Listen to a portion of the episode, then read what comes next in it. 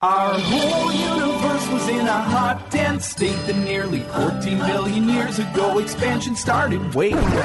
Conhecimento, estudo, especialização, estágio, desenvolvimento, curiosidade, carreira. EngeCast, o seu podcast de engenharia.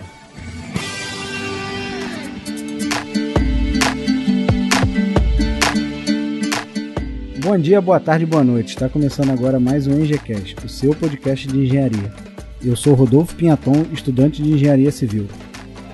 Olá, bom dia, boa tarde, boa noite a todos. Eu sou o Felipe, engenheiro mecânico. É um prazer estar aqui de volta no EngieCast.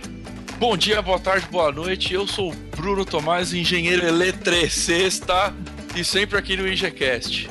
E aí, galera? Aqui é o André falando, estudante aí de engenharia elétrica, novamente no EngieCast. Aspirante a engenheiro elétrico. É, tomara. Nosso estagiário. Galera, hoje nós vamos falar sobre as diferenças entre universidades públicas e privadas, que foi um pedido da Raíssa Pignoni. Eu acho que é Pignoni porque deve ter o mesmo problema do meu sobrenome, que é Pinhaton. Ah, acredito que não seja Pignoni, né? Eu tô é surpreso de ter uma menina pedindo o tema no EngieCast. É, mas é porque ela não é engenheira, entendeu? Mas tem bastante Ah, menina achei que que você ia manda falar e-mail, que ela não era menina. Não, ela não é engenheira, ela ainda tá procurando qual faculdade fazer, entendeu? Tomei um susto. Eu espero, Raíssa, que esse episódio ajude você a escolher, tá? Ou te deixe com mais dúvida.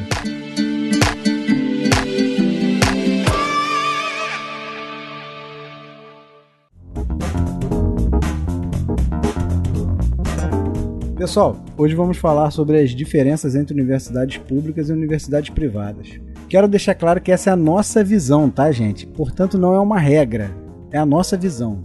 É isso daí, eu acho, eu acho importante, tá? A gente não vai puxar lado pra nenhum tipo de instituição. Vai ser hoje mesmo uma troca de vivências e discussões sobre outras pessoas que a gente conheceu aí, tanto de particulares quanto de públicas, tá? Então isso daí é uma visão nossa, cada um com a sua opinião. É, eu já vou até fazer um disclaimer aqui, que pode ser uma visão até já ultrapassada, por exemplo, no meu caso, que afinal de contas já faz 10 anos que eu saí da faculdade. Então é capaz que eu falei um monte de asneira que hoje já não vale mais, então eu já peço desculpa de antecedência. Já. É, tô contigo também, já tô fora oito já. É Então. nóis, é nóis. Eu e o André somos estudante atual, então a gente tem uma visão. André, tu é, é pública ou privada? A minha faculdade é privada. Privada, a minha também. Peraí, alguém daqui é pública? O Felipe, né? Eu? Felipe Ah. foi pública. Então, tem uma visão ampla, mas é a nossa visão. Tá? Não é regra. Se, se você estuda numa instituição e não tem a mesma visão que a gente, ok, relaxa.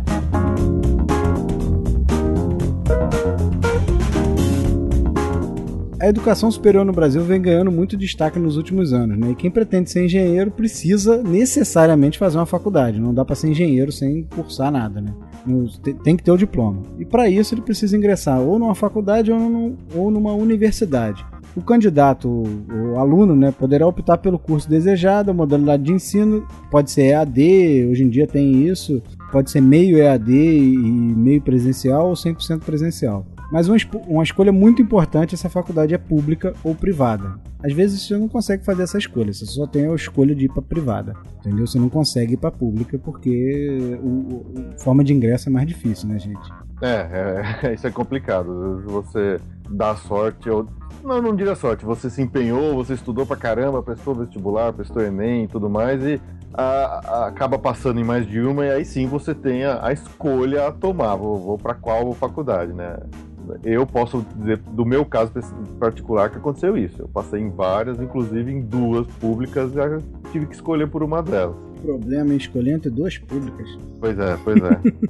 no caso, eu passei tanto na prova da, da, da USP, que foi a, a que eu acabei fazendo, e passei, sei lá, acho que na terceira lista da Unicamp. E, obviamente que eu acabei ficando perto de casa na USP mesmo. E também já tinha passado no Mackenzie e na FEI. Tinha até feito matrícula na FEI e tudo mais, mas eu tive que voltar lá e, e desfazer a matrícula e tudo mais, cancelar e pra, pra entrar na USP. Mas eu, eu tive a sorte de, de, de me matar de estudar um ano inteiro de, de cursinho, porque eu não entrei direto do, do colégio, eu fiz um ano de cursinho. Sorte não, foi esforço seu. É, sorte entre aspas, né? Eu, eu me que eu falei, eu tive a sorte de me matar de estudar durante um ano pra conseguir fazer isso. E para cada escolha uma renúncia ainda, né? Exatamente. Você ainda se matriculou numa, numa particular, passou em duas públicas e aí, e aí né? Decidir para quê? Realmente eu acho que essa, essa pauta acho que te ajudaria talvez bastante aí há 10 anos atrás no, no que fosse escolher, né? Assim, questão de você optar por uma faculdade pública ou privada, às vezes não é só pela qualidade de ensino, né, cara? São vários fatores. Bem, é, vamos falar um pouquinho da faculdade pública, né? As faculdades ou universidades públicas são aquelas criadas e mantidas pelos poderes públicos, federais, estaduais e, acredite, até municipais. Vocês também não sabiam que tinha, né, gente? É, municipal é novidade, hein? Procurando descobrir que tinha, cara. Também não acreditava. E o grande atrativo é que os cursos oferecidos são gratuitos, tá? Mas devemos considerar ainda a qualidade dos cursos, especialmente nas instituições federais e algumas estaduais a diversidade de curso e a infraestrutura presente nos campos das principais universidades públicas. Elas se dividem em federais, tá? são bancadas por recursos da União. No Brasil, a maioria das, institui das instituições públicas de ensino superior são federais. Nesses casos, as universidades federais e os institutos de educação profissional e tecnológico. Pode citar como exemplo a UFMG, a UFRJ, a Unirio, a Universidade Federal do Rio Grande do Sul, a Rural aqui do Rio de Janeiro, tem muitas outras. Você pode classificar também as, as estaduais, né? Que os estados que mantêm essas instituições, com destaque para o estado de São Paulo, que já teve as três universidades estaduais paulistanas figurando entre as melhores do país, que é a USP, a Unicamp e a Unesp. Você tem outras faculdades estaduais, como você pode citar a UERJ aqui no Rio. E uma surpresa pra gente, que eu não sabia, é, são as faculdades municipais, tá? São raras, já que o papel do município é focar na educação infantil. Contudo, alguns municípios brasileiros mantêm também instituições de ensino superior. No centro-oeste tem a Universidade do Rio Verde, no sudeste tem quatro, a Universidade de Taubaté, Universidade Municipal de São Caetano do Sul, Faculdade de Ensino Superior de Linhares e Instituto Municipal de Ensino Superior de Assis. E no sul tem a Universidade Regional de Blumenau. São só essas seis que eu consegui localizar. Se tiver mais outras, vocês botam no post aí se, se faltou alguma ou se alguma dessas já não está mais funcionando também. Interessante para você aí que de repente está ouvindo o EGCast e mora perto de algum desses municípios ou até no próprio município, de repente vale a pena dar uma passada lá, conversar com o pessoal, ver com, com o resto da galera quem mais fez essa faculdade aí, dá até um feedback pra gente aí como é que é, se vocês sentiram alguma diferença, quem estudou nisso daí também, manda um recadinho pra gente. E outra, outro tipo de faculdade também que a gente tá vendo aqui é a faculdade privada ou particular, né? Elas são em maior quantidade no Brasil. O número dessas instituições cresceu muito nos últimos anos com o aumento do interesse das pessoas em curso superior. As faculdades privadas acabam atendendo o excedente que as públicas não absorvem, porque as públicas têm vaga li limitada, né?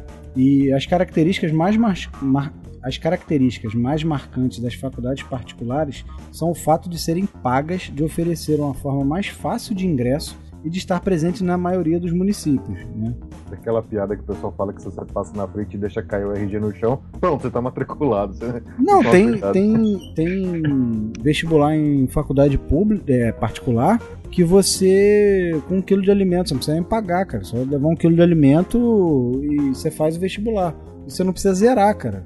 Porque assim, é uma coisa que, que a instituição que tem aqui no Rio de Janeiro, cara, que é muito criticado, o pessoal fala muito que é Estácio. Ah, pô, analfabeto passou na Estácio. Beleza, ele passou no vestibular, mas ele não se matricularia. Entendeu? Porque você precisa comprovar que fez o ensino médio. Embora eu acho que no ensino médio tem um monte de gente também que não, sabe ler direito. Entendeu? É, mas também não ia conseguir funcional. se formar, né? Não. Assim, é, são algumas coisas que, que, que as pessoas às vezes criticam da faculdade particular, só que assim, o cara passou no vestibular, o vestibular é múltipla escolha. Se ele marcou tudo A, ele vai tirar a pontuação mínima, porque alguma daquelas questões vai ser resposta A. É que a educação no, no, no país, em, em, todos os níveis, né, seja fundamental, médio ou, ou superior, ela, de fato, ela depende do aluno. Então, cara realmente ele pode ir lá se matricular, mas e aí, né? Vai depender dele, o desempenho, se ele vai ser um bom profissional ou não, é dele, né? Da mesma forma também que ele pode passar mais tempo às vezes para se formar e acabar se formando um bom profissional, ou mais tempo para se formar e acaba sendo um bom profissional.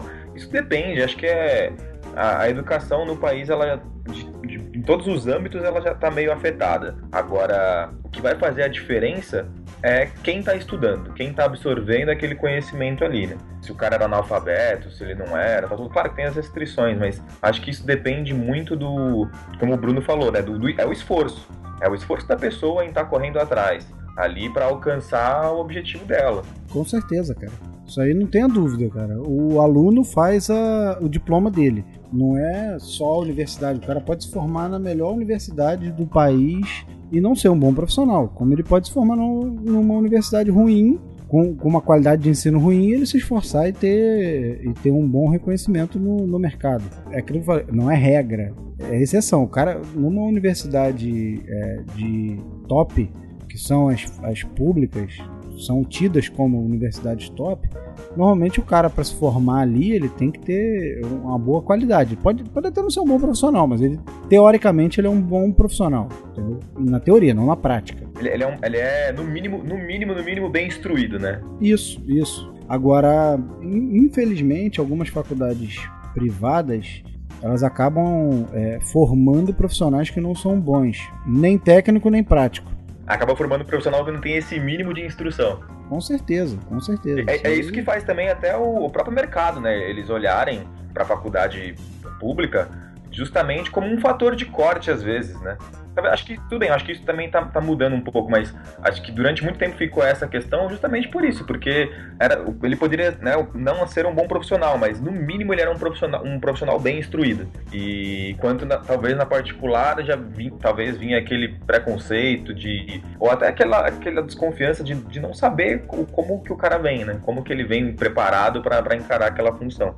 É, e uma coisa que eu tava conversando até um pouco com, com o Rodolfo antes aqui da gravação é o seguinte: esse nosso ramo da engenharia, ele ainda tem muito disso, ainda um, um, peso do nome. Isso vem caindo durante os anos, mas ainda tem muito porque a gente não consegue comprovar. Eu não tenho um portfólio meu, uma pastinha com meia dúzia de vídeo no, com, com meia dúzia de vídeo, meia dúzia de trampo em Photoshop que eu fiz de engenheiro. Não é igual a algum outro profissional em que você consegue apresentar rapidamente do que você é capaz. É, o que a gente né? tava citando do engenheiro da computação, né, cara? É, ele consegue um, comprovar cara... o que ele fez através de, de, de, software. O desenvolvimento do trabalho dele fica mais fácil, entendeu? Até, até na minha área, engenharia civil, o cara consegue ter um portfólio, entendeu? Aquela obra ali foi eu que fiz. Agora, engenheiro elétrico, cara, é, na engenharia é um pouco mais complicado do que em outros em outros ramos, né? Talvez acho que só não tanto quanto da medicina. Você não consegue é. andar com uma pastinha, ó, oh, a galera que eu curei aqui.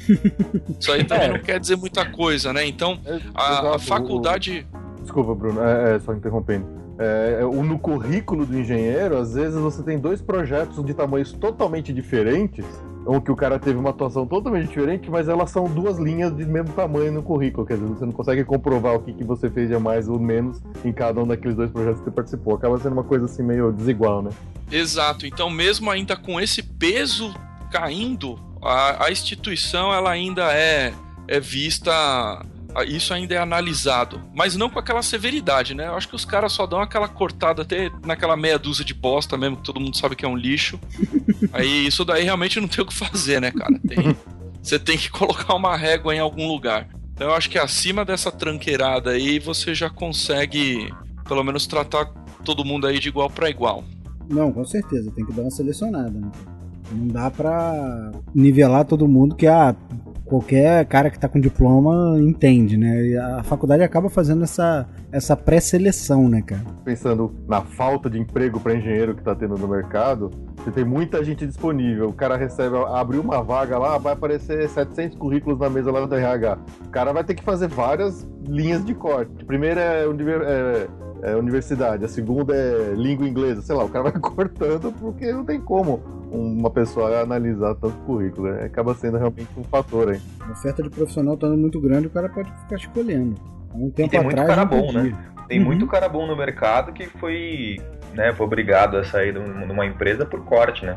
Então, assim, para quem tá podendo contratar hoje em dia, tá, tá de mão cheia, né? Porque você tem um monte de profissional bom aí. O único problema é que tem que fazer. O trabalho é mais árduo, né? Para você pegar o profissional bom.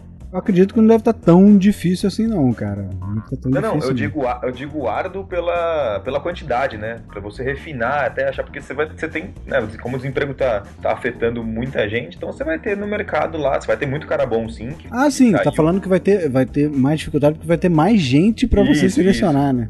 Exato, Você exato. vai ter que, em vez de escolher entre três, você vai ter que escolher entre 30, né? Exato, exatamente. Não, beleza, isso aí eu concordo contigo plenamente. Mas e aí, Felipe, qual a sua ideia sobre uma universidade pública, cara? Você que estudou lá. Cara, o que eu sentia muito forte eh, durante meu curso na Poli foi que assim, é. Aí pode até ser que eu fale isso como sendo uma coisa.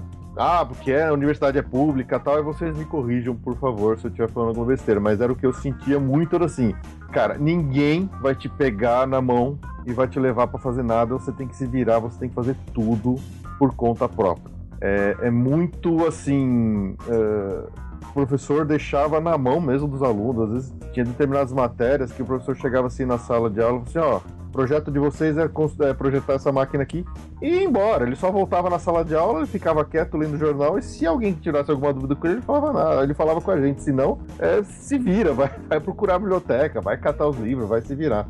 Era muito assim, era muito. A gente teve que. Realmente, você tem que crescer de uma forma muito rápida, porque você vem do colégio, onde você está acostumado aos professores a darem as coisas tudo para você, na mão, fácil, rápido, e, e de repente você tem que. Você tem que achar tudo, assim, desde o, onde diabos é a sua aula, sabe? A USP, por ser um lugar grande, às vezes no primeiro ano a gente, sei lá, tinha aula de. tinha laboratório de química. Porra, você tinha que achar onde que era o laboratório lá no prédio da química, que era. Tinha que pegar o carro, pegar o circular, pegar um ônibus. E, e não tinha placa, não tinha nada. Era assim, você tinha que correr atrás de tudo, tudo. Nada chegava fácil pra gente. Não só em termos de nota, que você tinha que estudar pra cacete pra conseguir tirar nota daquela porra, mas qualquer coisinha, achar um xerox, achar uma nota, achar um professor pra pedir revisão de prova, era o inferno. Você tem que correr atrás de tudo, cara. Ô Felipe, qual que era o horário que você fazia lá? Era integral, cada ano variavam os horários de, de aulas, né? Então, tanto que isso foi uma coisa que me dificultou bastante conseguir um estágio até o terceiro, até o final do terceiro ano de faculdade, porque era muito, a grade horária era muito bagunçada. Eu tinha, sei lá, segunda-feira aula o dia inteiro, das sete e meia até as cinco da tarde. Da, na, na terça-feira tinha só tarde, na quarta tinha só de manhã, na quinta tinha o dia inteiro e na sexta tinha no miolo lá, tinha da- das nove às três. E aí cada ano mudava toda a grade horária de novo. Teve ano que, quando começa a chegar mais perto do quarto, quinto ano, a- você começa a dar uma preferência. Então às vezes você tem o dia inteiro livre e todos os outros dias da semana só aula de manhã. Então variava muito, assim, era, era período chamado, considerado como período integral, então eu tinha que achar um estágio que aceitasse um estagiário em período em, em- em dias variados durante o, o trabalho, né? Esses horários assim bagunçados, Uhum. isso acaba limitando um pouco a galera, que nem no meu caso, eu não ia ter como me sustentar se eu não É, trabalhasse. é. Então eu não poderia estudar o dia inteiro. Uhum. Qual a visão que você tem em cima disso daí? É, bom, por ser uma faculdade pública, você, primeiro, você já não tem que, teoricamente, se sustentar no sentido de você não precisa pagar a sua própria, sua própria faculdade. Óbvio Sim, que eu não tô falando de gente que, que já mora sozinho ou que tá fazendo uma faculdade fora da sua cidade e você tem que pagar por sua estadia. Eles não consideram. Eu não sei se é, se, se é, se é a faculdade que não, não liga, mas a grade horária era grande, a gente tinha muita matéria e tinha aula pra cacete mesmo, então não tinha como, principalmente nos primeiros dois anos, é, deixar o cara só com meio período fixo. E como a gente tinha muitas matérias é, de professores que eram de outros institutos, então na Poli nem sempre todos os nossos professores eram da própria Poli. A gente tinha professores que eram do Instituto de Matemática, professores que eram do Instituto de Física, professores que eram do Instituto de Química. Então acabava sendo a grade horária era conforme a necessidade, assim, você tinha que ficar zanzando ali por dentro da faculdade. Ah, saquei. É. Então era bem um esquema mesmo, porque realmente o curso é puxado mesmo, a É pancadaria puxado. é forte É e não não tem como, né? Você tem que estar lá o dia inteiro com a cabeça lá dentro. Era exatamente. Por isso que a partir do quarto ano, pra mim, aconteceu assim. Eles começaram a dar uma aliviada no sentido de dar uma, ah, dar uma organizada no- no- na grade horária que te permitia procurar um estágio de uma forma mais, ma- mais tranquila. Você tinha pelo menos vai, é, 20 horas por semana para fazer estágio. Não necessariamente você tinha essas 20 horas todas no mesmo período. Então, eu, o que aconteceu, por exemplo, Uhum. comigo, eu tinha. A segunda-feira eu tinha aula o dia inteiro. Na, na terça-feira eu tinha o dia inteiro livre, então eu ficava o dia inteiro no estágio. E todos os outros, na, na quarta, quinta e sexta, eu estudava de manhã e ia pro estágio à tarde. Então era uma Certo. coisa um pouco mais reguladinha, não era tão maluco quanto no começo. Mas a gente sentia quando você começava a procurar estágio nos primeiros, ah, no primeiro, no segundo, no terceiro ano, que ah, as, as empresas descartavam a gente por outras ah, faculdades, outras faculdades particulares que tinham um currículo mais regular, que o, o aluno estudava à noite e podia trabalhar o dia inteiro. É, isso aí faz uma diferença danada, né, cara? Exato, a gente não, não tem um curso à noite lá de engenharia. Era só, é período integral, mas é in- integral manhã e tarde, não à noite. É, a empresa acaba optando por escolher um aluno, às vezes, de instituição privada por conta disso, né? Porque o cara. A- a maioria dos cursos de, de privada são, são noturnos. Assim, quem é. acabou de fazer o segundo grau e entra na faculdade, alguns já entram trabalhando e tudo. Então, esse cara já vai optar por um curso à noite. A galera que, que estuda de manhã é bancado pelos pais, a maioria. A não ser que o cara já tenha um trabalho que ele trabalhe à noite. Poucos dos casos eu acredito que aconteça isso. Mas a maioria é bancado pelo pai, já não vai precisar trabalhar tão, tão cedo. Normalmente, se o pai começar a pressionar para trabalhar, o cara vai trocar o curso dele para de noite. Então ele vai ter o tempo livre. Uma coisa que na pública, vocês não tem como escolher isso, né? O, o curso é, é de manhã, de manhã até o final, né, cara? Pra você trocar, deve, se tiver a opção, deve ser uma trabalheira danada, né? Então isso aí dificulta bastante a conseguir, conseguir um estágio ou até mesmo um emprego, né? Porque às vezes, é, no caso, teu caso, você morava em São Paulo e estudava em São Paulo. Uhum. Agora, a maioria das pessoas que passam para faculdade pública, às vezes não passa para o mesmo estado, cara, passa para outro estado. É, Eu tenho uma exatamente. prima, eu tenho uma prima que, que recentemente passou para farmácia. Pô, passou por- ela mora em, em São Paulo, passou para um, pra uma no Mato Grosso, cara. Então assim, vai ficar longe pra cacete de casa, vai ter que ela, ela não vai arrumar um emprego na área porque ela não tem um diploma. Ela muito provavelmente se conseguir um emprego, vai ter que ser um emprego em shopping, alguma coisa assim por causa do horário, que ela consiga entrar 4 horas da tarde. Vai ter que ter dinheiro para se bancar, porque ela vai ter que morar em algum lugar, vai ter que se alimentar, vai ter todos os gastos dela, entendeu? Então isso daí dificulta bastante. Quando você opta por uma faculdade pública, você tem que botar isso na, na, no- na ponta do lápis, né, cara? Se, se vai valer a pena você ir para uma instituição, se você tem como se bancar lá. Porque ela é de graça, mas tudo em volta não. É, E também é, não é só. Eu perguntei isso também, não só por causa da questão do dinheiro e de se bancar, mas como também um perfil mesmo do próprio estudante. Porque a carga é mais alta, pelo que eu entendi, você precisa ficar mais tempo se dedicando àquilo. Então você sacrifica entrar no mercado de trabalho antes para você se especializar mais. E, consequentemente, você tá estudando mais, né? Nos primeiros anos da Poli, se eu não me engano, a carga horária de aula era 30 horas semanais, então não tinha nem como. Só realmente a partir do terceiro ano que essa carga começa a diminuir e te possibilitar a, a começar a procurar um estágio. E aí você tem que, tem que achar uma empresa que aceite um estagiário em períodos bagunçados. É, ainda tem isso, né? Além da dificuldade que você tem de conciliar o horário com, com o estágio, você ainda tem o, o tempo livre que você tem, tu tem que estudar pra cacete.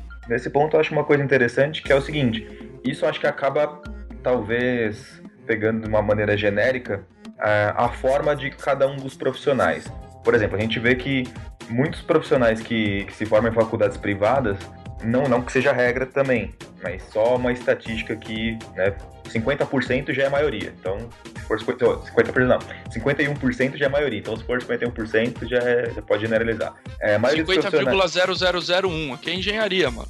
Exato. 50 mais um. se você, se você pegar essa maioria que se forma na faculdade privada, geralmente é, é um, é um é engenheiro, por exemplo, mais técnico. Já se você pega um engenheiro formado em- na, na, na pública, ele é mais teórico. E aí que você pega a diferença entre eles. Você vê, se você vê esse pessoal que segue para uma carreira acadêmica, né, que, que segue aí de cabeça no mestrado, pós-doc e tudo mais, você vê que esses caras eles cursaram uma faculdade pública. Talvez até mesmo por esse esquema de, de horários. Então eles têm horários livres, mas não, não são regulados, então eles se dedicam a estudar, a pesquisar, que é uma das diferenças muito grandes também que existe entre a pública e a privada. Onde é. na pública a pesquisa é forte demais, na privada é tão fraca zero. quanto, né? Não, é zero, cara. Zero. Vou até voltar, pegar a onda aqui na, no que o André acabou de falar e vou devolver para vocês justamente essa pergunta que era uma das minhas dúvidas, porque com essa dificuldade que às vezes a gente tinha de encontrar estágio em empresa, a, a, na USP existia uma grande oferta justamente de, de, se envolver de uma forma mais acadêmica mesmo, trabalhando em iniciação científica, com pesquisa de professores, tinha até as empresas júniores lá, praticamente é quase todas as, as as especialidades da, da de, de, engenharia dentro da USP tinha sua própria empresa júnior. Nas, nas, nas, faculdades privadas que vocês fizeram, também tem esse tipo de envolvimento acadêmico, iniciação científica, pesquisa ou empresas júnior, alguma coisa desse tipo que possibilita ao aluno ter algum tipo de contato com um trabalho um pouco mais prático e ainda tirar algum uh, algum sustento, por menor que seja? Ah, então, eu, eu tô, tô, cursando ainda, né? Eu tô no último ano. Bom, até hoje eu participei de uma iniciação científica, e mas assim, nada só, só por estudo mesmo, de viés de estudo. Participei de iniciação científica com o meu grupo da faculdade, com relação à proteção de sistemas elétricos, e, e recentemente, no final do ano, pra do, do ano passado. Não, não.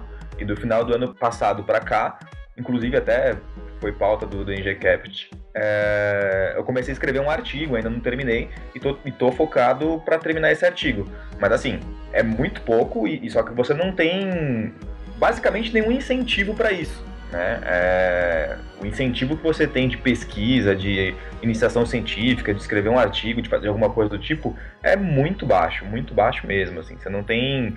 É quase um. Tipo, ah, meu, legal, você quer fazer? Pô, vai lá, sabe? Não, não, não tem muita, muito apoio, é difícil você conseguir o apoio assim, de um professor para estar tá ali trabalhando junto com você.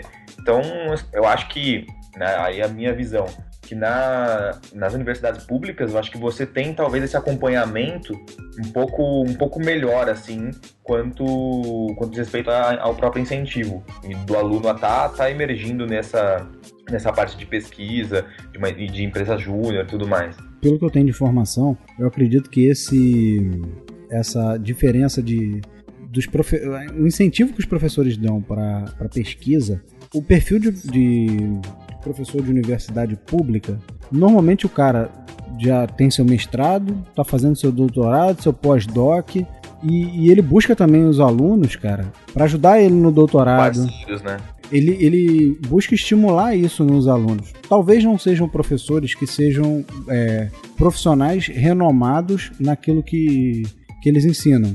Não sejam caras que, que tenham, sejam reconhecidos pelo mercado de trabalho como, como excelentes profissionais. Talvez não sejam isso, mas são às vezes bons, é, caras com, com uma boa didática para ensinar.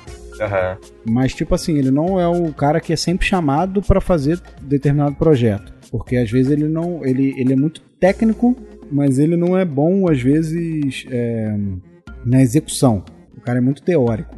Então o que acontece? Ele acaba às vezes incentivando muito, porque muitos caras desse acabam ajudando, é, pegam os alunos para ajudar no, nos projetos dele. Tem casos que eu já ouvi falar, cara, que o professor dá aula para doutorado, bota o aluno de doutorado para dar aula no lugar dele, cara. O cara ter tempo de fazer alguma outra coisa, para viajar, para em nome da instituição, tal, tal, tal, para os alunos não ficar sem aula, ele bota outro cara. Entendeu? Então essas coisas assim tem, tem na universidade é, pública que você não vê na, na privada. O, às vezes tem professores que não são muito bons de didática, mas tem uma vivência profissional que, que gabarita ele para estar tá dando aula. Por isso o perfil, às vezes, do aluno também tem essa diferença. O cara que se forma numa universidade pública, às vezes ele acaba tendo é, é, mais interesse por pesquisa, tal, tal, tal, porque ele teve acesso a muita teoria.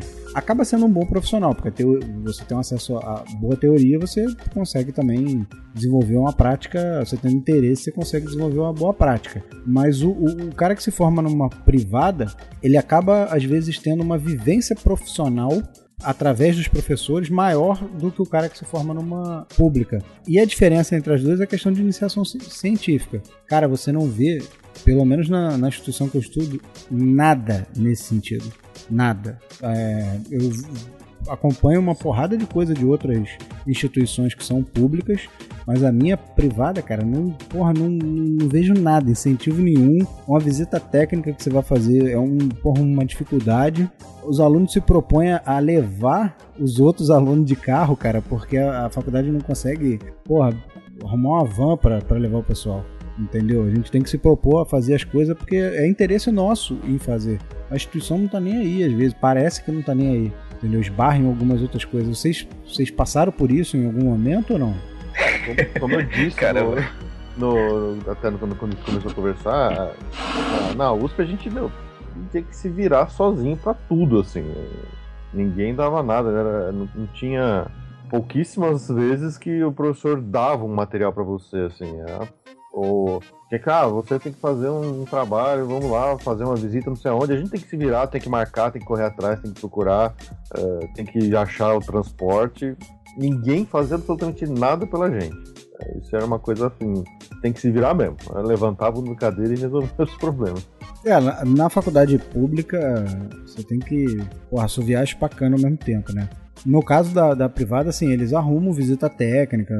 É, e só que, assim, eu acho que arruma em quantidade muito pequena e é um trave filha da mãe para conseguir as coisas. Eu não quero que eles me deem, é, pague van para me levar. Eu pego meu carro e vou, cara. Eu só quero que eles, tipo assim, façam a parte burocrática de, de agendar o um negócio lá, entendeu? Em nome da, da instituição. Só isso entendeu? A única coisa que eu quero. Não quero. É... Porque assim, eles vão colocar uma van lá pra mim, mas eles depois vão colocar no custo pra eu pagar também. Não vai adiantar nada. É, é ler do engano achar que, é, que ela tá fazendo isso de graça pra mim. É, talvez a universidade pública acaba é, mandando tu se virar, porque ela não vai pagar pra você mesmo. Entendeu? Já tá, já tá claro no contrato. Você não me paga nada pra estar tá aqui, eu também não vou te pagar porra nenhuma pra tu ir lá. Na faculdade é, privada, acaba eles arrumando. Não, a gente fecha uma van pra levar, fecha um ônibus para levar. Beleza, só que aí tu fica a cargo da, da faculdade quando vai ter o recurso para fazer aquilo.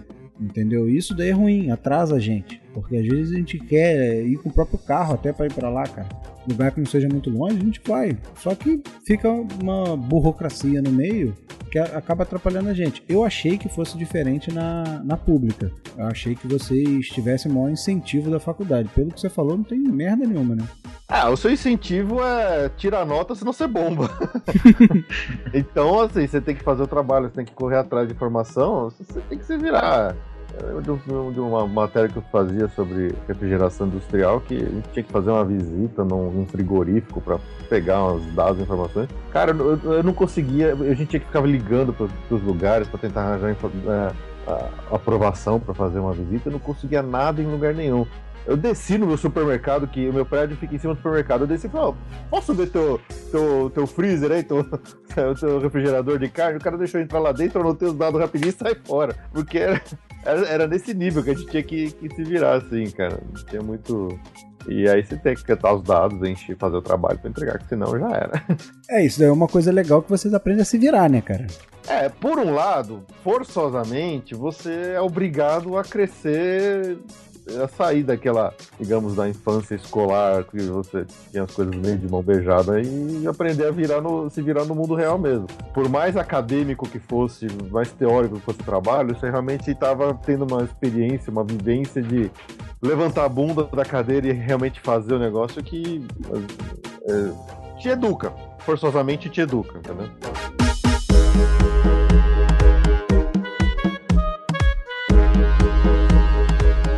Uma pergunta para vocês aí que fizeram a. estão fazendo a, a particular. Em termos de. Eu, é uma coisa que eu imagino, por favor, me corrija se eu estiver errado. É, até puxando um pouco do que o, o André e o Rodolfo falou, quando eu tinha os meus professores na USP, eu, gente, eu sentia, era muito claro qual professor que era um professor acadêmico, estritamente acadêmico e teórico, e quais eram aqueles que tinham uma vivência prática empresarial uh, no mundo da engenharia e eram muito, muitos poucos os que, os que a gente percebia que tinha essa, essa, esse contato. Então, até em termos de para nós estudantes tentarmos um networking, tentar uma indicação para uma empresa era muito difícil.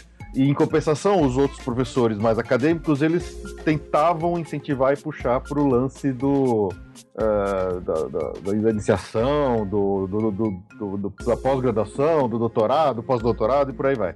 Dentro de uma universidade particular, vocês tinham, uh, até pela questão como o Bruno falou, que ele precisava trabalhar para se sustentar, uma ligação maior com as pessoas, uh, tanto com seus colegas de estudantes quanto com seus professores, nessa questão de networking, de indicação, de tentar uma empresa.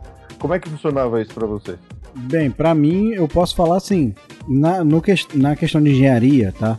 Eu trabalho com caras que são donos de empresa, empresário do ramo já, que o cara às vezes está fazendo engenharia para é, às vezes sócio na empresa, a empresa tá cobrando o cara para ser engenheiro, é, sócio de um engenheiro, tal, tal, tal. Então, assim, é, você tem na faculdade é, particular, você tem essa, essa possibilidade de encontrar com, com caras que são renomados no mercado, tá?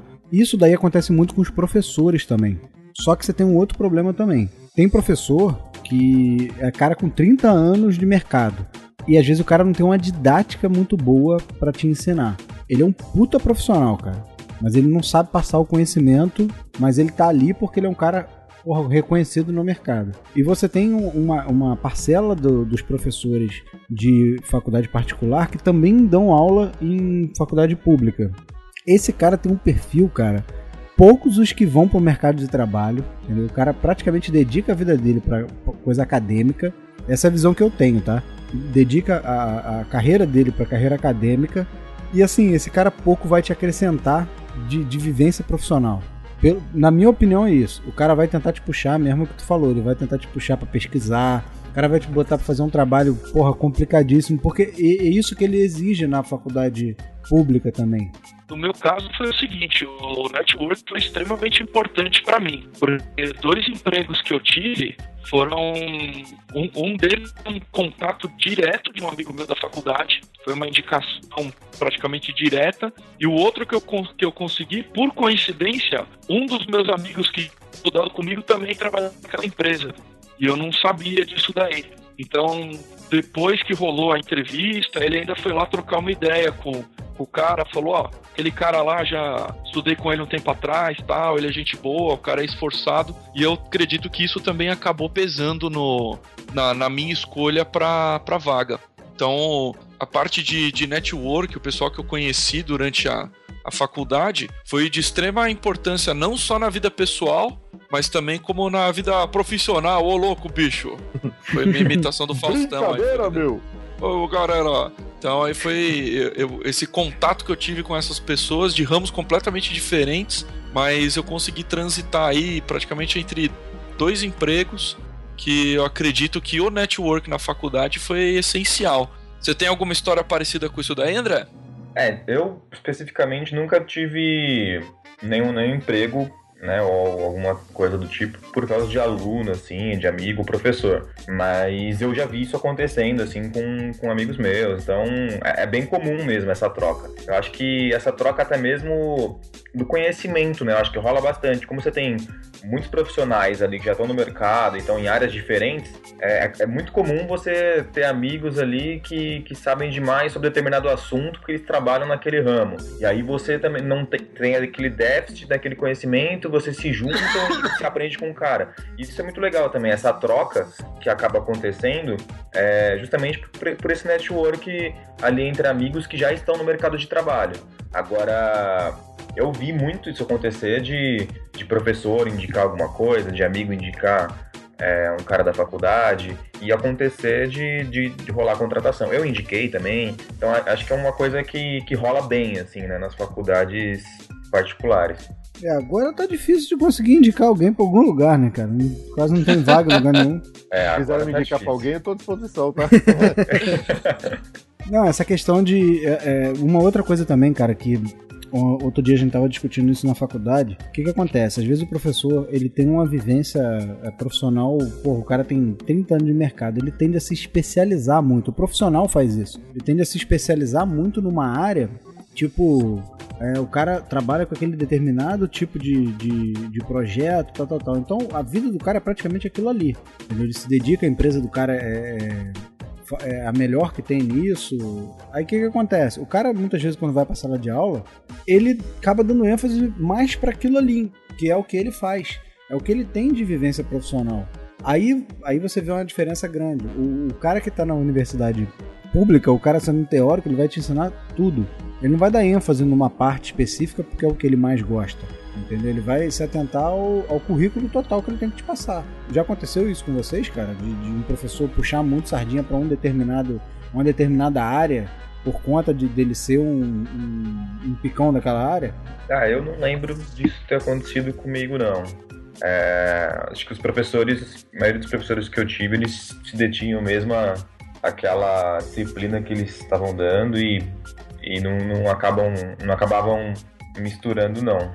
Não, não. não lembro de alguma situação parecida, não. É, eu pessoalmente também não, não passei diretamente por isso.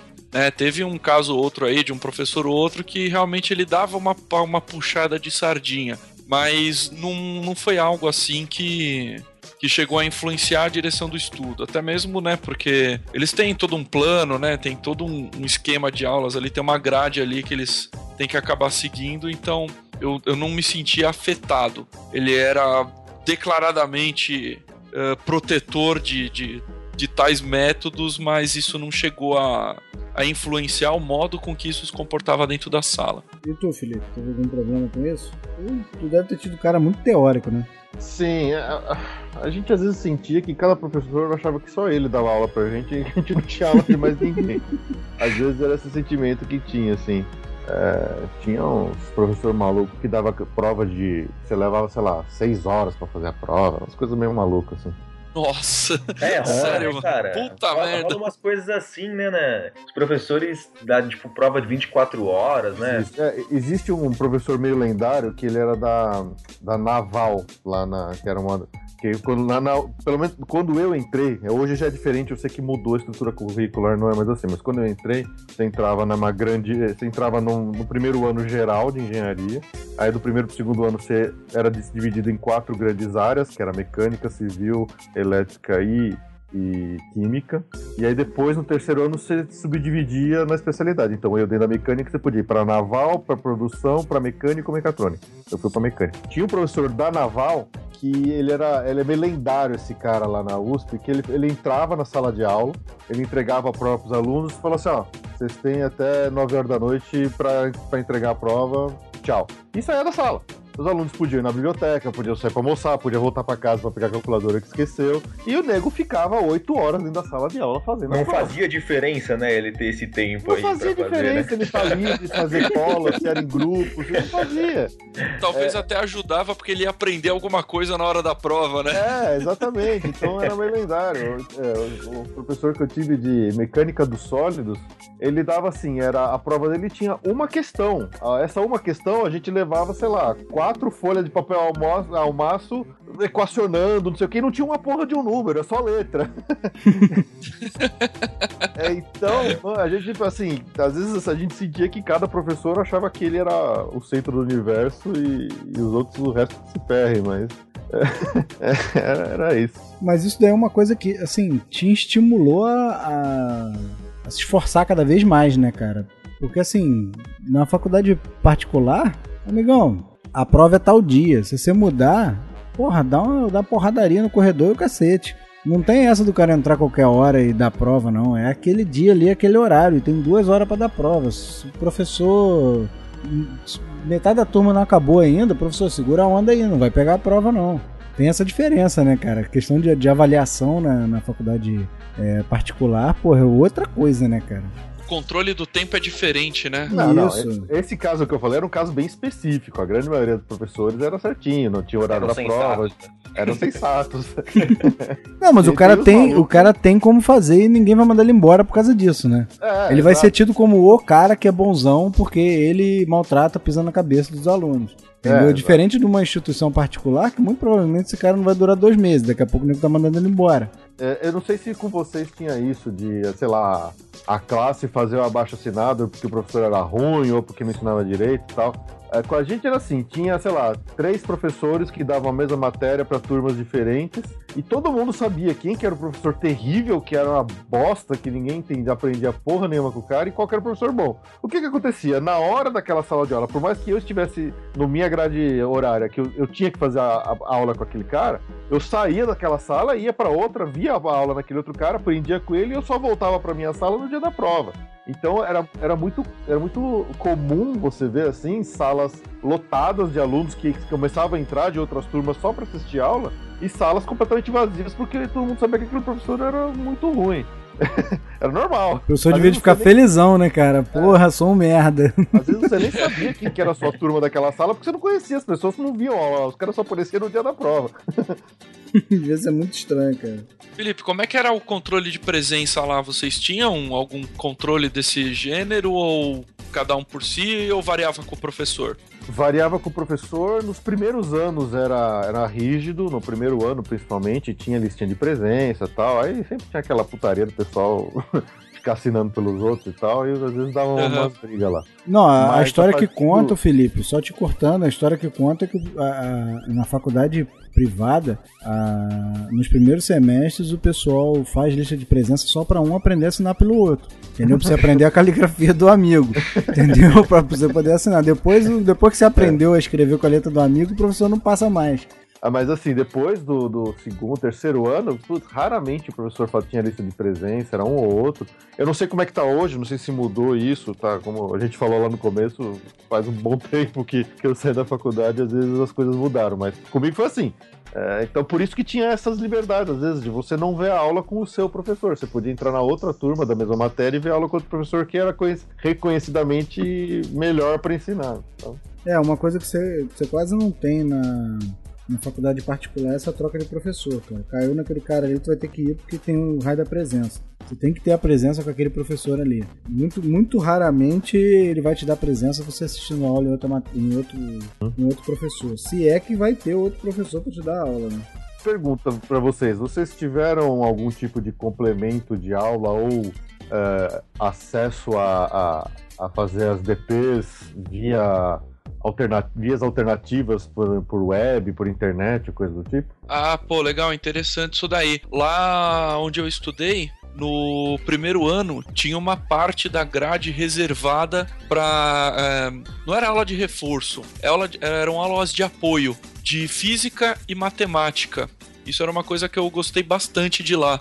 Então tinha uma parte da grade em que os professores davam uh, matérias básicas, né? Conceitos, entre aspas, básicos de, de matemática e física para dar aquela nivelada da, na galera. Porque mesmo que talvez se tivesse um ou outro que ainda tivesse um pouco de dificuldade, ele ainda tinha uma chance de aproveitar e alcançar a turma. Inclusive, eu mesmo não muito por necessidade, mas por prática acompanhava sempre essas aulas. Eram, eram poucos os que, os que saíam disso daí. Então a gente tinha ali um, uma ajudinha nesse começo para não ficar tão perdido. Uhum. E também, né, eu, eu, acabei pegando uma DP só, consegui escapar aí por problema pessoal, acabei pegando uma DP. Não vou nem falar e... quantas eu peguei aqui, senão vai ficar feio. é, eu peguei uma só e, e realmente também o, a, a, a matéria foi dada, o, o professor seguiu certinho, não com aquela rigidez, mas com prestando bastante atenção no conteúdo. Isso daí foi, foi bem legal. É, a minha pergunta foi justamente por causa dessa negócio de DP que tinha uma matéria no primeiro ano, quando eu fiz, eu acho que ela mudou, não é mais no primeiro ano, que é o maldito cálculo numérico. Hum, métodos numéricos, porra toda. Isso é chato é. pra caralho, né? Mas é interessante. Chatão, velho. Pois é, que quando, quando eu fiz, ela era dada no primeiro ano da faculdade. E era a matéria assim com o maior índice de reprovação e DPs que tinha. Então era para ter, é, sei lá, no primeiro ano 12 turmas, tinha 17 turmas, e tanta gente que ia fazendo de novo a matéria. Caraca. Eu, pessoalmente, eu fiz essa matéria cinco vezes, porque eu não conseguia passar nessa merda. Mas Gostou, aí você né? tinha que estudar na universidade particular, né? Que ela é, é online, tá? Pois é, então aí é que acontecia. Eles começaram a oferecer ADP em curso web, em curso online. Não era presencial, era só entrega de trabalho e entrega de e, para fazer as provas. Mas era só para quem estava em DP, não era a, a primeira vez que você tinha que fazer, você tinha que fazer em aula presencial. De novo, eu repito, eu não sei se, se isso mudou hoje, mas é, pelo menos tinha esse recurso. E eu só consegui passar quando eu fiz a via web, porque, digamos, tinha uma, algumas facilidades, que tinha nota de, de, trabalhinho, de entrega semanal, que ajudava. Então, algumas facilidades. Algumas facilidades, tipo o Google. Cara, o, o, Google ainda era uma criança quando eu fiz Ainda era uma criança, né? Nessa então, época aí. Era difícil de achar as coisas lá. André. Oi. E aí, considerações, dúvidas? Fala alguma coisa aí. Bom, eu vi uma frase aqui interessante. Queria perguntar pro Felipe ver se ele concorda. A frase é o seguinte, no, no blog aqui, no blog da engenharia. A maior diferença que senti é que a faculdade particular forma engenheiros e a pública forma, além de engenheiros, for... é, eita, tá tão estranho esse português aqui. Enfim, que ela forma, além de engenheiros, forma pesquisadores. E que um dia ainda poderão estar ministrando aulas. Você acha que, que isso tem, tem a ver, Felipe? Olha, é, até com as, as, respostas que vocês me deram sobre a sua vivência de vocês, eu acredito que é bem, é bem verdadeira essa afirmação, porque se é, não existe tanto incentivo na pesquisa, no cara se tornar um professor acadêmico na, nas faculdades é, particulares, a gente via muito isso lá na, na, nas, nas públicas, sim. Tinha um incentivo. Tem, eu, eu, vários amigos meus, eles acabaram permanecendo na carreira acadêmica, então até hoje lá. É, uhum. Alguns deles até é, se formaram, fizeram mestrado, doutorado, e estão dando aula em faculdades particulares hoje. Muitos se formaram em engenheiro, realmente foram para o mercado, como eu, quando foi o meu caso, por exemplo, eu não fiz nenhum tipo de pós, mestrado, nada, eu fui direto para o mercado, já eu comecei a estagiar na mesma área que eu trabalhei quase 10 anos é, no meu quarto ano de faculdade, só saí ano passado, forçadamente. Saíram contigo, né? É, saíram comigo, saíram comigo. Afinal de contas, tá fácil o mercado para óleo e gás, né? Tá tranquila. Agora, Felipe, olha só. O, André e o Bruno podem até confirmar o, o, a minha visão sobre os alunos de faculdade particular, tá? Queria que você passasse a sua visão. Eu acho que os caras são muito preguiçosos, velho a faculdade tem que dar o, o, o, livro que o cara tem que estudar. A faculdade tem que fazer a prova naquele dia certinho. Se cobrar diferente do que o cara, do que deu em aula, o cara reclama. Ele já quer tirar o professor, já quer brigar. Como é que é na faculdade é, pública isso, cara? O, o, aluno é paparicado assim, ele é, é coxinha assim, cara? Porque os caras reclamam de tudo, cara. Não, ah, o professor cara, não deu isso na aula. Amigão, se vira, você tem que aprender, cara. É, antes do Felipe, eu acho que isso ainda tem um ponto, porque como você tá na, na privada e você tá pagando, você se vê no. Você se vê como cliente. Exatamente. Isso que eu acho errado, né?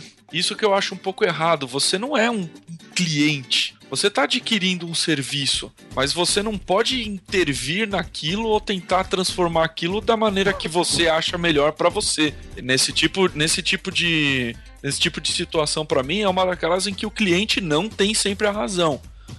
Então, você, você tem que ver o que, de repente, né, se você se sente lesado, ou por um erro, ou por uma perseguição. Agora, de resto, o pessoal tem que entender que, cara, você não é um cliente desse lugar aí. Você tem que seguir essas regras, você tem que respeitar isso daí, senão não era para você estar tá lá. Senão não ia ser esse tipo de instituição. Eu acho que isso é que acaba trazendo um pouco dessa filosofia pro aluno de, de uma faculdade particular. O cara chega lá, meu, pô, mas ah, qual é que é? Vai me reprovar por falta, meu? Que eu tava trabalhando para pagar isso aqui, paguei o ano todo, vai acabar me reprovando por falta. Então o cara também não se esforça para chegar no horário, porque ele se sente como um cliente da faculdade. Eu acho que isso é um ponto negativo nos alunos de, de escola privada. É, isso eu concordo, cara. Acabam eles fazendo reivindicações que não fazem o menor sentido. Entendeu? Simplesmente pelo fato de estarem pagando. E, e, não é porque você está pagando que você pode fazer daquilo, fazer da instituição o que você quiser. Tem regras que você tem que seguir. O que, que tu acha, André? Não, isso rola bastante também, né? Desse, dessa questão de, de se enxergar como cliente, putz, isso, isso, rola bastante. O único problema é que, assim, muitas vezes, pelo menos aconteceu bastante na, na faculdade que eu estudo, você não tem uma uniformidade, vamos dizer assim, no, no, nos, com os professores, sabe? Às vezes o jeito deles é muito diferente entre si e acaba prejudicando. Então, uns vão lá e passam a mão na cabeça, outros já não, outros já desafiam mais. E isso acaba gerando mais conflito, né? Porque, por exemplo, às vezes você tá lá acostumado com um professor que passa a mão na cabeça e, e tudo mais, de repente no próximo semestre, no próximo ano, você pega um professor que já não é tão assim, e aí é conflito na certa. Mas eu acho que isso aí também é. Você vai adquirindo um pouco de maturidade ao longo do tempo e você vai lidando com, conforme da, da melhor forma conforme for aparecendo, sabe? Porque, porque querendo ou não, é, é, de fato, é verdade, né? Um aluno do geralmente da faculdade privada, ele realmente ele trabalha, muitas vezes ele trabalhou lá o dia inteiro e tudo mais. Só que assim, né, tem, tem limites. Acho que essa linha aí é muito tênue, então gera, gera muito conflito mesmo. Mas acho que dá pra levar com, com maturidade, sim, para que seja proveitoso né, pro, pro aluno em relação a aprender mais, adquirir aquele conhecimento, e também seja proveitoso pro professor para ele conseguir dar uma, uma aula com qualidade ali e, e não atrapalhar os outros alunos também, né? Com certeza. E aí, Felipe? Cara, assim, é, como uma faculdade como qualquer é, espaço amostral da população, você vai ter de tudo ali, né? Você vai ter os folgados, você vai ter o certinho, você vai ter o cara que é espertão. espaço amostral da sociedade. é. Espetacular. Não, ele resumiu Gostei. bem, cara. Resumiu bem. Gostei. Eu, eu, vou usar essa frase agora mesmo. A hora que eu chegar na sala, eu já vou falar isso pra ver. Quero usar essa frase, mano. Foi, foi da hora. Isso aqui não é uma porra do blog de, do, do, do podcast de engenharia. A gente tem que pelo menos é fingir que sabe falar como engenheiro, né, cara? Até, até porque, né, um bom engenheiro é aquele que finge saber das coisas que de fato ele não sabe, né? Exatamente. É, que, na, que, na, verdade ele queria falar que é um catado de louco, né? Mas é o espaço amostral da sociedade. É. Segue aí. já vai twittar isso aí, cara. Então, assim, é, o, que eu, o que eu senti é que ela é, acabava sendo uma coisa assim muito autorregulatória. Né? Você tem as regras básicas da, da universidade, só que conforme é, ia chegando nos anos mais avançados e tal, e também dependia muito do professor, o que acontece? O aluno que é mais folgado, que não faz a, não vê a matéria, não sei o que, ele fica para trás, ele vai pedir pro cara do lado o caderno para copiar, ele vai pedir para botar o nome dele no trabalho. E obviamente vai depender dos próprios pessoas que estão envolvidos ali na aula que aceitar ou não e deixar o cara se ferrar ou e, sei lá, ir na, na, amizade e abraçar o cara, né? É, variava muito. Tinha professores que aceitavam as maiores bizarrices na sala de aula e tinha professor que era certinho. Então você tinha que se virar conforme o professor. Tinha professor que ele marcava a data da prova e ponto final. Ninguém tira, mudava aquilo lá. Agora, tinha professor que chama, não, professor, essa dia a gente tem outra prova de outra tal, vamos, vamos, vamos, vamos, vamos ver aqui. Aí, tá bom, que dia que é melhor para vocês? Entra em consenso aí e me fala. Então ele deixava, alguns professores deixavam a gente pedir uma data diferente. Tinha professor que deixava o aluno dormir em sala de aula, tinha professor que mandava o cara embora. Tinha professor que deixava o aluno entrar atrasado, tinha uns que não deixavam. Não marcava a falta, mas também o cara não viu a aula. Então, assim, variava muito. É, era, cada, cada aula, cada matéria, cada professora era seu próprio microcosmo, assim. Você tinha que aprender a lidar com as regras daquele cara. E, e, mas aí, realmente, não tinha esse lado do cara, se, do aluno se considerar um cliente. Porque, apesar de, no fundo, no fundo, o cara tá pagando aquilo com os impostos dele, mas você não sente no seu bolso a mensalidade saindo todo mês. Então, é, não tinha essa, esse espírito de. É, ah, eu tô pagando, você faz o que eu tô mandando. Não, isso realmente não tinha. Bruno, resume pra gente aí o que, que a gente abordou hoje aí, cara. Claro, Rodolfo. E agora é hora da revisão. No episódio Nossa, de hoje do EngCast, nós discutimos a diferença entre faculdades privadas ou públicas. Abordamos os tópicos a pedido da nossa querida Raíssa. Raíssa, espero que o episódio tenha sido proveitoso para você. Um dos temas abordados hoje: o custo. Claro, você pode optar quando você for escolher a sua faculdade, tenha em mente que o custo é algo muito importante para você, pois muitas vezes você pode ter a necessidade de um trabalho ou o fato de não ter que arcar com a, os custos de uma universidade seja muito melhor para você. Pesquise traço acadêmico. Caso você queira. Eu não vou conseguir fazer isso por muito tempo. Ai, cara. Falei, tô assistindo no episódio do He-Man aqui com o finalzinho do episódio.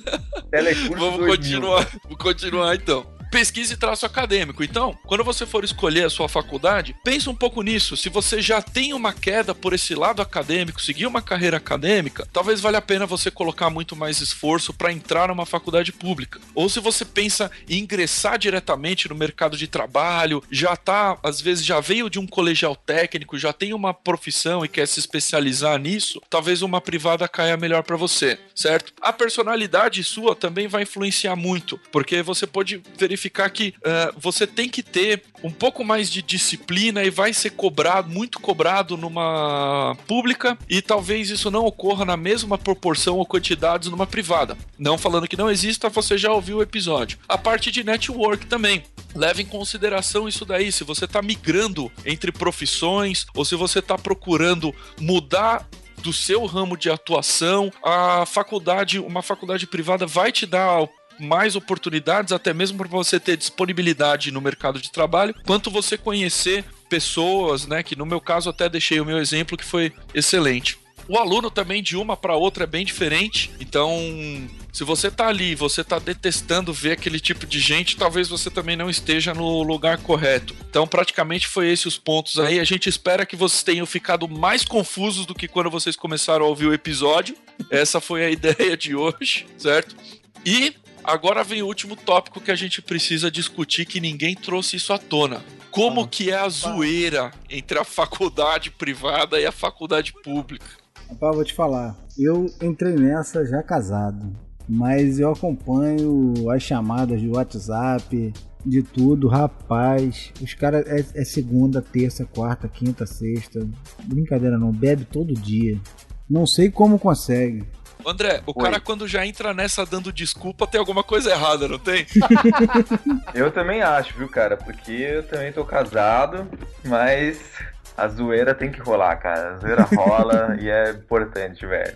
É o momento que se, se dá aquela descontraída, limpamente, para entender a coisa, porque puta, nada como uma boa zoeira. Eu agora, né, no último ano, converso com os caras da faculdade, a gente fica lembrando de tudo que a gente já viveu e, mano, que da hora, velho. Que da hora. Tempos de faculdade é muito bom, mano. É muito bom, é muita zoeira que rola, é muita história, é muito vídeo, cara. É muito vídeo engraçado, mano. cara, meu Deus, é muito bom, velho. Não, mas dentro da sala usou pra cacete. O negócio é, é, é, a zoeira fora da sala, né, cara? Que acaba não conseguindo muito por, por questões é, Ai, familiares, entendeu? Mas dentro da sala a zoeira é total, cara. E você, Felipe, cara, como é que era a zoeira lá? Puta, cara, a gente tava muita risada também, bicho.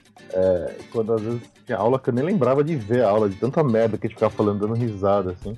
Mas é, hoje em dia eu sei que o negócio lá na USP deu uma encaretada porque tiveram algumas regras com relação a álcool ser vendidos em outros lugares. Eles, acho que eles restringiram só um lugar lá dentro. Que absurdo! É, é, é acho que quando morre gente e tal. É, exato. Mas, cara, toda sexta, toda, toda sexta-feira tinha alguma uh, uma festinha, uma chopada, uma cervejada em algum centro acadêmico de alguma das, das especialidades. A gente ia lá e sempre enchia a cara. Tinha os. os, os, os como é que chegava? O, Integra Poli, que era uma gincana muito engraçada no começo do ano, para o pessoal conhecer os alunos do primeiro ano, integrar com os dos outros anos, que tinha muita coisa regada a álcool até, até não poder mais. É, na verdade, esses eventos que tem em faculdade pública são, um, na verdade, é um motivo pro pessoal beber só, né? Ah, tinha, tinha de tudo, né, bicho? Mas assim, é, é. começou a acontecer algumas coisas meio mais, mais sérias e complicadas, então eles restringiram a venda de álcool lá ao velódromo dentro do, do CPUSP. Eu não sei se hoje ainda tá com essa, essa questão. Mas, bicho, Bom, mas... várias vezes, assim, é, ali na, na, na, na, mecânica, no prédio da mecânica que eu estudava, tinha uma pontezinha em cima de um córrego e para que ligava com o outro bolsão do estacionamento onde tinha os outros prédios da engenharia civil, o prédio da engenharia elétrica e por aí vai mais de uma vez eu lembro de amanhecer e tinha um carro ali caído no. dentro, que a gente chama de Tejo, né? O riozinho Tejo lá da, da mecânica. Amanhecer tinha um carro lá dentro, que o cara saiu chapado de uma, de uma cervejada e ele errou a rua da, do estacionamento que tinha ponte e caiu no rio. Bom, mas pelo menos então isso a gente conseguiu ver que independente se for pública ou se for particular, aproveita um pouquinho da zoeira. Vocês têm que curtir também um pouco, tem que se divertir, esfriar a cabeça, porque só ficar bitolado também não vai dar muito certo. É, isso mesmo. Aí, pra imortalizar uma coisa aqui no Ingecast, uma parada que aconteceu com um amigo meu que eu vou chamar ele de João. é, pra, pra não, não vou expor o cara, eu vou chamar ele de João. No mínimo o nome do cara é João. Foi... Não, eu pensei em fazer isso, mas seria muito sacanagem. Foi assim, cara, a gente foi pra fazer uma visita técnica lá, lá na usina, né, de Taipu. Muito E legal, aí- já fiz também, cara. É Muito muito show. boa, vale muito a pena quem tiver oportunidade. Muito legal mesmo. E aí a gente foi pra lá, tal, muito, muito legal, zoeira rolando solto, beleza. Aí, cara, a gente tinha, né, um, cronograma pra fazer, onde tinha lá Itaipu, outro dia era Foz, né, visitar Foz do Iguaçu e tudo mais. E caramba, né, se você vai pra Foz do Iguaçu e não vê as cataratas, é... Puta, o que, que você foi fazer lá, É né? Catarata e Muamba no Paraguai. É duas coisas que tem que fazer. Exatamente. Cassino e cassino na Argentina, Dutch Free. Aí, cara, beleza. A gente tava uma, uma hora lá no hotel, já de madrugada. Aí os caras trouxeram trouxeram bebida tal, tudo. Meu, beleza, Dutch Free. Aí os caras desafiaram o João a virar uma garrafinha de absinto, cara. Só que aí, aí a ideia era o seguinte: um brother meu, ele falou: Eu não vou beber, eu vou desafiar ele, e não vou beber, vou ficar segurando aqui só pra ver se ele, ele vira tudo. Beleza. Aí ele falou: Não, eu topo o desafio, tal, tudo. João lá entrou naquele modo, né? Fui desafiado, vou cumprir o desafio. Aí ele foi beber água, a gente pegou a câmera, começou a filmar, o João aparece. Um, dois, três, valendo. O João bebeu a garrafinha de absinto inteira. E ele ficou maluco, maluco, maluco, maluco. A gente foi levar ele pro quarto depois, trançando as pernas, ele querendo tomar café da manhã, tipo, três horas da manhã. O negócio foi insano, insano, insano. Se, der, se tiver oportunidade, eu consigo upar esse vídeo aí. E deixo o link aí pra galera ver. O link Falar o nome do cara não, mas upar o vídeo tá beleza. Viralizar o vídeo do cara pode, mas não falar o nome dele. Não, cara, merece, merece, cara. E resumindo, né? No outro dia era dia de cataratas. Quem disse que ele viu as cataratas? Ele ficou lá no quarto, velho. E o cara que tava dormindo no quarto dele nem chamou ele pra ver as cataratas. O cara foi pra Foz e nem foi pras cataratas. Puta merda, hein? Cara, ele tava parecendo o Jim Carrey, velho.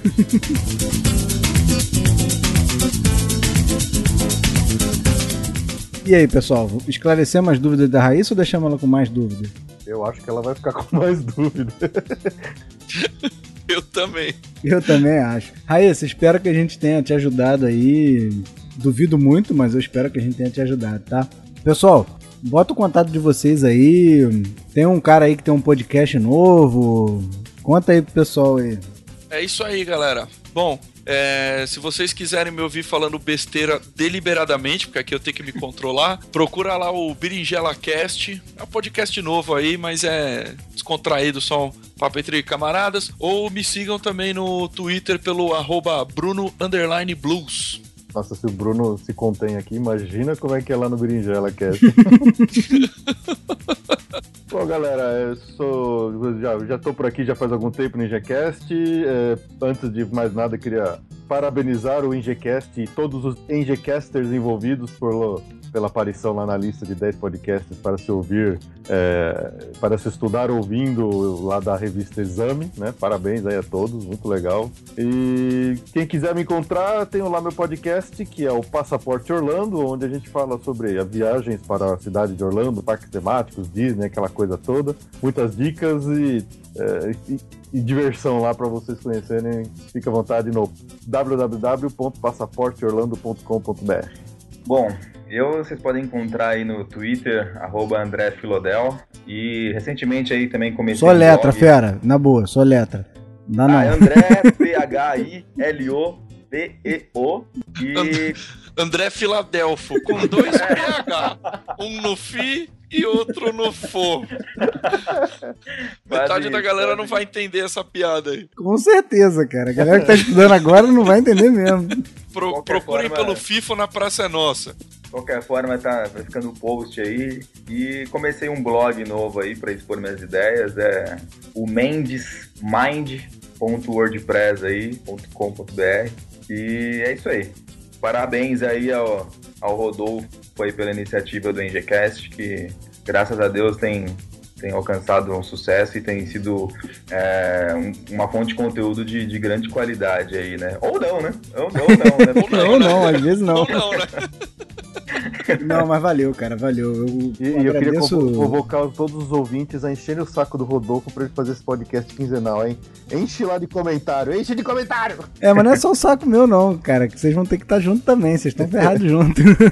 Não, eu agradeço bastante, cara, o, o repórter lá da, da Exame, cara, que fez essa lista, assim, bombou a quantidade de download, foi cinco vezes maior do que o normal os episódios, uma porrada de episódio antigo foi baixado entendeu? Os nego fazendo maratona, pô, assim, foi muito legal, cara, a gente entrar nessa lista junto de uma porrada de podcast maneiro, cara. Fiquei muito feliz mesmo, cara, e, e agradeço tanto a vocês que participam junto comigo, né?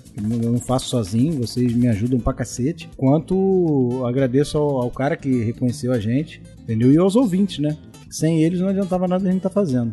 E, pô, agradeço bastante mesmo, cara. Muito obrigado a todos vocês e o projeto de, de aumentar para quinzenal tá no forno, cara. Entendeu? Só não tem data de entrega ainda, mas tá no forno, entendeu? Valeu, pessoal. Obrigadão. Ah, e uma coisa, esse, esse episódio foi patrocinado pela Via Mundo Travel, tá? Bom, Rodolfo, muito obrigado pela, pelo convite e muito obrigado pelo espaço cedido aqui. Queria convidar vocês, todos os ouvintes aqui do NGCast, a conhecer a nossa página lá da nossa agência, a Via Mundo Travel. É o www.viamundotravel.com.br. É a nossa agência ligada ao nosso podcast, que é o Passaporte Orlando, onde a gente atende você e o que você precisar para fazer sua viagem, suas férias. Obviamente que nossa especialidade é viagens para Orlando, mas nós vendemos viagens personalizadas e pacotes para todo o território nacional, assim como internacional. Então, se você entrar lá na nossa página, você vai ver lá todos os destinos para onde a Via Mundo já mandou seus passageiros, seus clientes. Para onde você quiser ir no mundo, você pode ter certeza que a gente vai te atender, tá? Então, muito obrigado pelo espaço. Conheçam lá nossa agência, peça sua cotação que com certeza você vai ser muito bem atendido. Não, valeu, pessoal. Obrigadão, cara. Um abraço pra todo mundo. Eu que agradeço. Obrigadão. Falou. Valeu, pessoal. Nosso episódio chega ao fim. Se tiver, se ainda ficou com alguma dúvida ou não concordou com o que falamos aqui, mande sua mensagem lá pelo ingecast.com.br no post desse episódio ou pode ser por e-mail também, tá? contato@ingecast.com.br.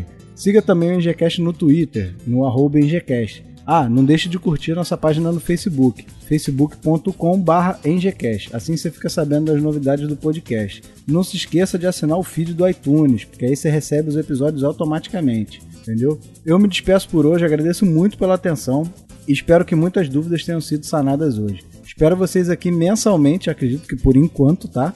Depois a gente vai experimentar aí quinzenalmente e que vocês tenham uma ótima semana. Um abraço a todos aí.